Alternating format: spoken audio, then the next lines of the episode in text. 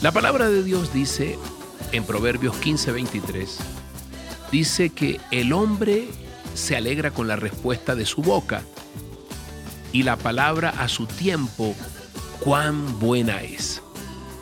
Y esto es una historia que me encanta porque un día un amigo mío eh, que estaba en los Estados Unidos dice que él entró a una pastelería, una cafetería. Y él dice y cuenta que se sentó al lado de una familia que estaba celebrando el partido de baloncesto de su hijo. Y como el espacio era reducido, entonces tuvo que sentarse allí y hacer parte de, de la fiesta que tenían. Así que ganó tu equipo, preguntó mi amigo. Y uno de los jóvenes que estaba, de los jóvenes que estaban allí, dijo, sí, sí, sí, sí. Este. No, no, no ganó. No, no, no ganó. ¿Cómo así? Dijo, no, no, no ganamos. Perdimos 24 a 2. Bueno, le preguntó mi amigo. Entonces tú habrás tenido que eh, hacer eh, la única cesta del partido para tener esta fiesta. Eh, no, no, yo fallé todos, todos los ocho tiros. Yo los fallé todos y toda la gente festejó, quienes estaban con este joven. Pero, ¿sabes una cosa? Tres de ellos tocaron el aro. Entonces dice mi amigo que él quedó aturdido. Lo estaban celebrando porque había perdido su equipo y él había fallado ocho canastas. Y tres habían pegado en el aro. Él dice, Moisés, yo no podía entender absolutamente nada. Y tomó otro poquito de, torta, ellos, ellos, le invitaron algo, él siguió comiendo y dice él que aún con la sonrisa de oreja a oreja, el muchacho añadió, tenemos una fiesta porque la semana pasada yo fallé no ocho, sino nueve tiros y ninguno de ellos se acercó al aro.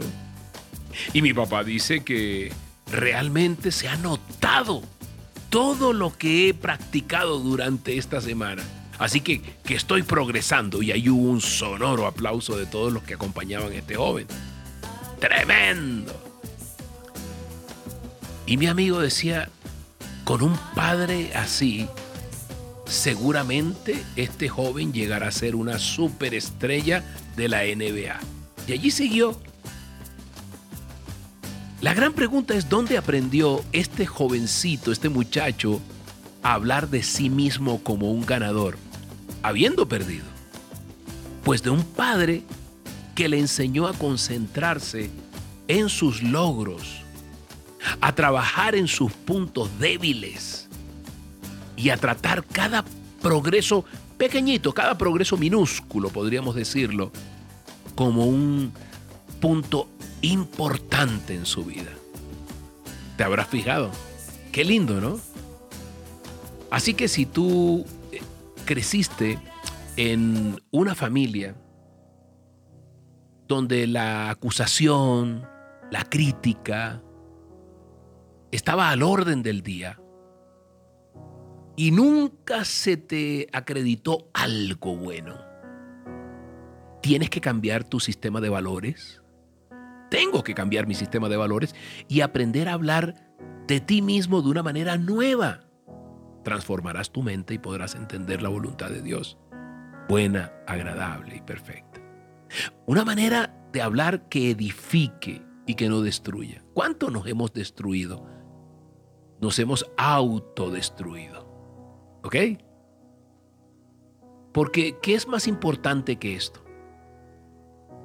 No se trata de, de mentirnos cuando nos va mal, pero no se trata, por supuesto, de destruirnos, como suele suceder. Yo te hablo por experiencia propia.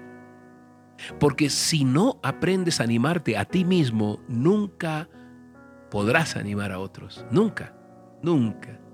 Así que hoy es una linda experiencia, un lindo momento para poder entender realmente lo que el Padre quiere de nosotros, animarnos.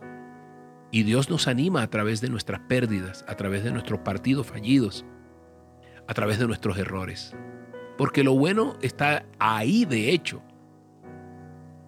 Y lo bueno se aplaude. Pero en los errores es donde se levanta la gente como, como un águila, como el ave fénix. Entonces, si no pierdes, si yo no pierdo, no podremos disfrutar de las victorias, decía por ahí un tenista. Así que hoy es tiempo de orar. Yo te invito a orar. Si alguna vez te has sentido que, que las cosas tuyas no, no han funcionado mucho, que todos son ganadores menos tú, entonces habrá que reconsiderar nuestra forma de hablar. Por eso me encanta, me encanta cada vez que la gente, cuando salimos con, con algo, alguna propuesta, alguna iniciativa, la gente dice, vamos, vamos a apoyarte, vamos a apoyarnos. Eso muestra nuestro corazón. Hoy no cuentes los días, haz que los días cuenten. Y vamos a, orar tú y yo, vamos a decirle a Papito Dios, hoy como tú le digas, Padre Santo, bendito Rey, somos hechura tuya, Señor. Somos criados en tu Hijo Jesús para buenas obras y tú las preparaste para que estuviéramos en ellas, Dios. Nos hemos acostumbrado tanto, Dios, a darnos tanto, tanto castigo, tanto palo, como dicen coloquialmente, que Señor, si escudriñamos en nosotros mismos, no encontramos nada bueno. Siempre encontramos el vaso medio vacío, siempre encontramos que lo hubiéramos podido hacer mejor, siempre encontramos una crítica y siempre es una crítica destructiva, porque hay críticas que construyen. ¿Qué tengo que hacer para ser mejor? Sin darme palos, sin desintegrarme. Dices que, Señor, porque tú nos criaste y, lo que criaste es bueno y nada hay que desechar, tomando como, como todo nacimiento, Señor, de gracia y de poder en ti, Dios.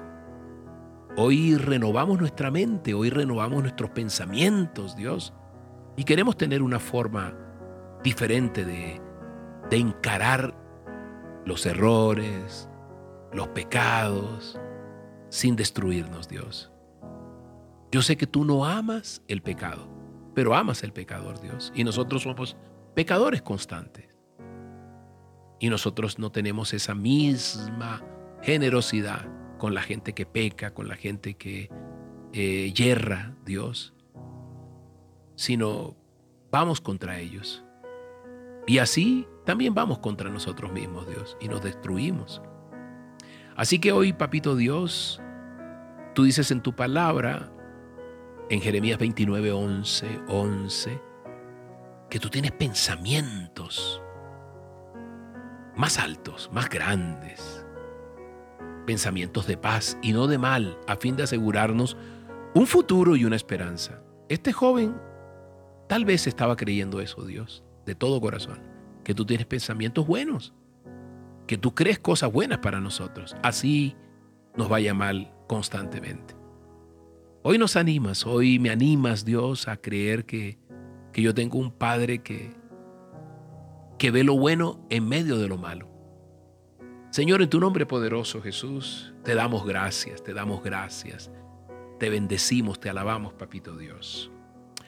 Amén y amén.